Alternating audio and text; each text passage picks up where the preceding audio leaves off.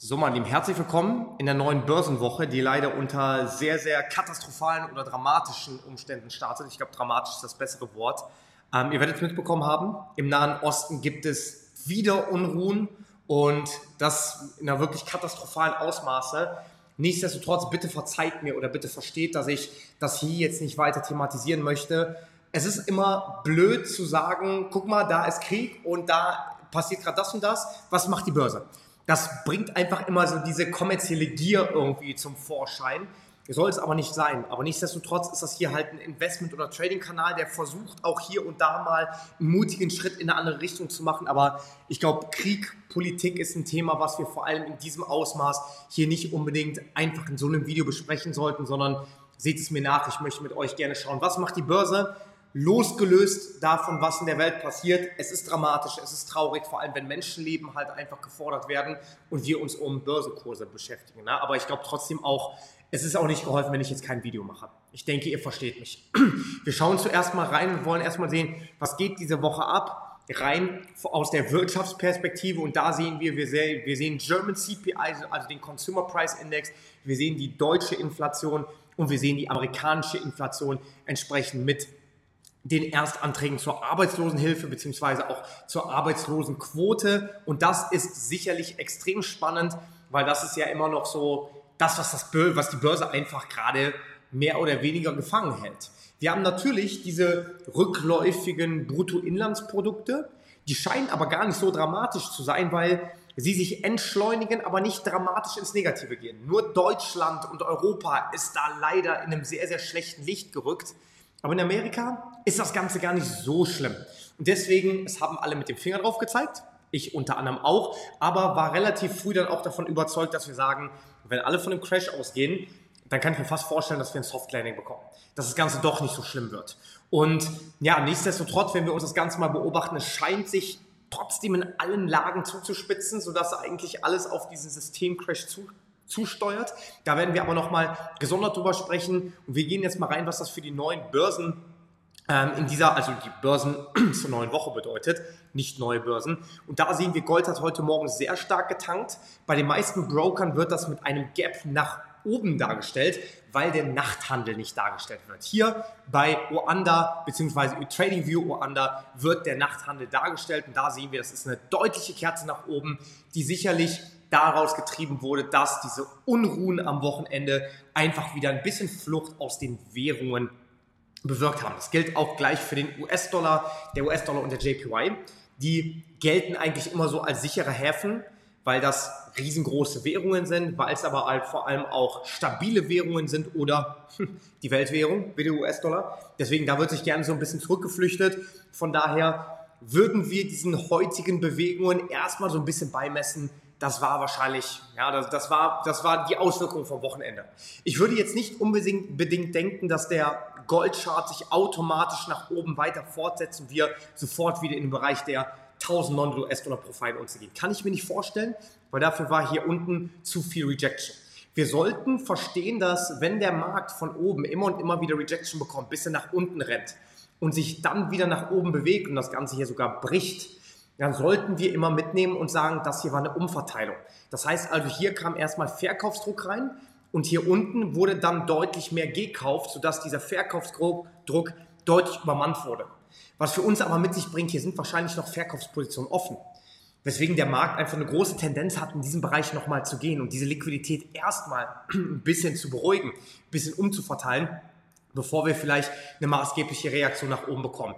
Diese sehr starken V-Erholungen, die sehen wir meistens nur dann, wenn wir nicht viel Rejection wie auch hier von Norden gesehen haben. Das ist aber hier ein anderer Fall und deswegen kann ich mir schon davon ausgehen, dass wir erstmal in den nächsten Tagen ein bisschen Beruhigung bekommen und das ist so ein Fall, wo wir eine durchaus antikorrelative Bewegung bekommen. Ich hoffe, du hast das Video gesehen zum Thema Korrelation, aber das hier ist auf jeden Fall eine spannende Geschichte, weil Gold nach oben gegangen ist, US-Dollar aber auch.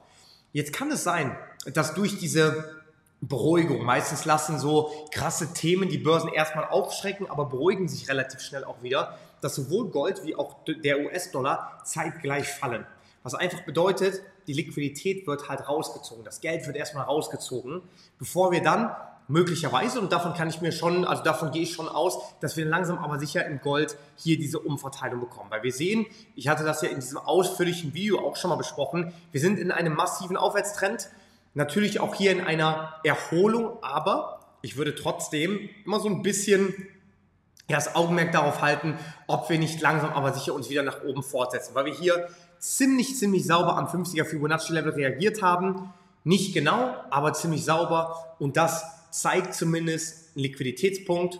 Und wenn wir hier diese Marke ungefähr halten, bei den 1830 bis 1840 US-Dollar pro Feinunze, dann kann sich das Ding langsam aber sicher nach oben stabilisieren. Wie sieht es aus im DAX? Der DAX, den halte ich persönlich erstmal für doch etwas bullischer in dieser Woche. Denn wir haben gesehen, zwei Wochen hintereinander gefallen, in der letzten Woche nicht mehr tatsächlich stark gefallen, sondern nur noch um knapp 60 Punkte, aber Liquidität unter dem Tief geholt. Ich kann mir sehr gut vorstellen, dass wir uns in diesem Orderblock, der sich hier befindet, umverteilen und diese Aufwärtsstruktur erstmal weiter fortführen. Was ich mir nicht vorstellen kann, ist, dass wir innerhalb der nächsten Tage oder Wochen ein neues All-Time-High bekommen. Das würde ich erstmal zum aktuellen Zeitpunkt ausschließen, aber auch da beobachten und nicht vorhersagen. Was ich mir viel besser vorstellen kann, ist, dass wir in diese Umverteilungsbereiche um zurückkehren. Weil von dort kam die Gegenwehr, von dort kam die Umverteilung. Das würde bedeuten, wir würden langsam aber sicher zumindest erstmal diese Basis antesten. 15.600, 15.700 Punkte. Und wenn wir hier eine Reaktion bekommen, dann entscheidet sich höheres Tief und dann wieder nach oben oder gleichbleibendes Tief oder tieferes Tief und dann Abwärtstrend nach unten. Nach wie vor, die Zahlen, klar, die sind jetzt nicht super rosig, aber ich kann mir sehr gut vorstellen, dass ein Soft Landing die Stabilisierung der Börse durchaus bekräftigen wird. Weil zu viele Leute von einem Crash ausgehen, weil zu viele Leute sagen, oh, das sieht doch aus wie 2008, 2009. Deswegen werden auch die Börsen jetzt zusammenbrechen und alle shorten. Das ist Liquidität, die genau das Gegenteilige in aller Regel bewirkt. Wir schauen jetzt mal eine mögliche Trading-Idee, die ich letzte Woche auch schon auf dem Schirm hatte, und zwar ist das der australische Dollar US-Dollar. Da sehen wir, wir hatten auf Wochenbasis eine dynamische Unterstützung, die aber immer rejected wurde.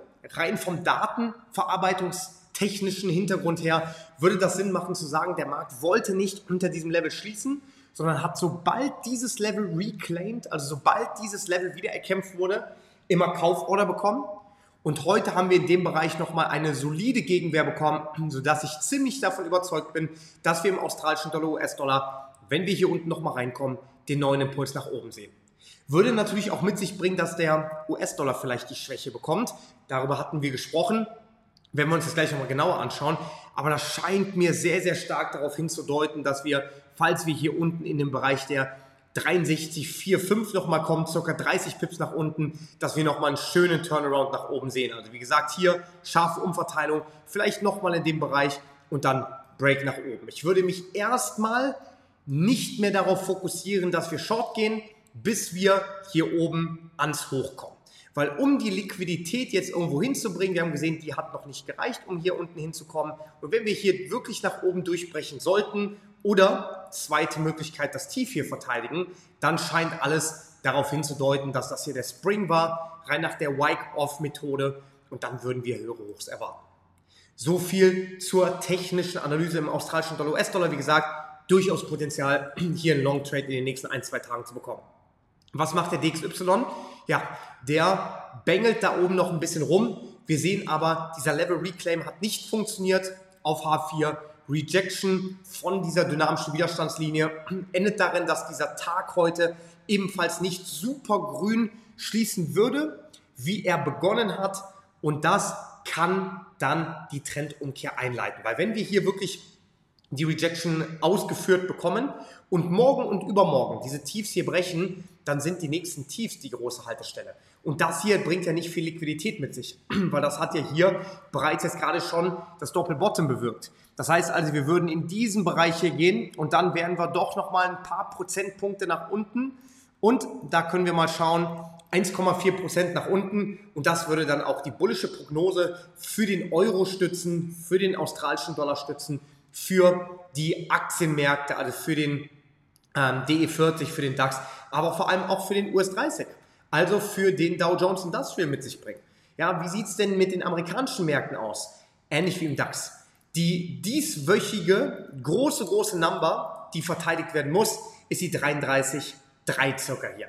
Da muss der Markt versuchen, irgendwo wieder zurück zu sein und sich hier irgendwo zu bekämpfen. Und hier siehst du, diese Kerzendarstellung ist manchmal suboptimal. Aber wenn wir diesen Bereich hier verteidigen, wir kämpfen uns gerade langsam nach oben durch. Ja, vielleicht Impuls nach oben, circa 1,3 Prozent. Retracement auf diesem Bereich. Wenn hier ein höheres Tief kommt, dann haben wir die Trendumkehr und haben wirklich mittelfristig erstmal eine schöne, eine schöne Möglichkeit, einen Grosshaken hier nach oben zu liefern. Also erstmal die ganze Liquidität hier einzusammeln. Und dann würde ich erst sogar bei 34,3 knapp 900 Punkte weiter oben erstmal überhaupt nach einer möglichen Short-Möglichkeit suchen, wenn überhaupt wenn wir nicht sogar diesen Schwung nach oben für Long mitnehmen wollen. Also das sieht eigentlich ziemlich gut aus. Was macht der Bitcoin, was macht der Kryptomarkt? Der hat heute Morgen wahrscheinlich auch erstmal unter diesen Unruhen gelitten, aber auch hier, das ist die Grenze, 27.250 US-Dollar, die schön verteidigt wurde und immer wieder Liquidität mitgebracht hat. Sicherlich, wir haben ja keine höheren Tiefs mitgebracht, Entschuldigung, höhere Hochs als Schlusskurs. Das kann man als Schwäche deuten. Aber wir sind in einem Aufwärtstrend, wir haben die Liquidität mitgenommen und wir verteidigen diese Levels sehr, sehr geschickt. Das heißt also, wenn wir hier nochmal die Liquidität greifen und uns stabilisieren, dann würden wir zumindest nochmal die 27,7 bis 27,8 sehen, bevor dann der entscheidende Trend kommt. Aber auch hier, wir sehen eigentlich sehr unsichere Märkte. Bitcoin hält sich halbwegs stabil. Was soll noch kommen, um Bitcoin gerade zumindest deutlich nach unten zu bewegen. Wir haben diesen Bruch dieser kurzfristigen Struktur, also hier die Struktur, die ist noch vollkommen intakt. Das ist noch in Ordnung. Wir haben hier die etwas aggressivere Variante, die gebrochen wurde, dadurch auch der Impuls. Nichtsdestotrotz, vielleicht bewegen wir uns langsam, aber sicher einen Trendkanal nach oben, bevor dann die Entscheidung kommt.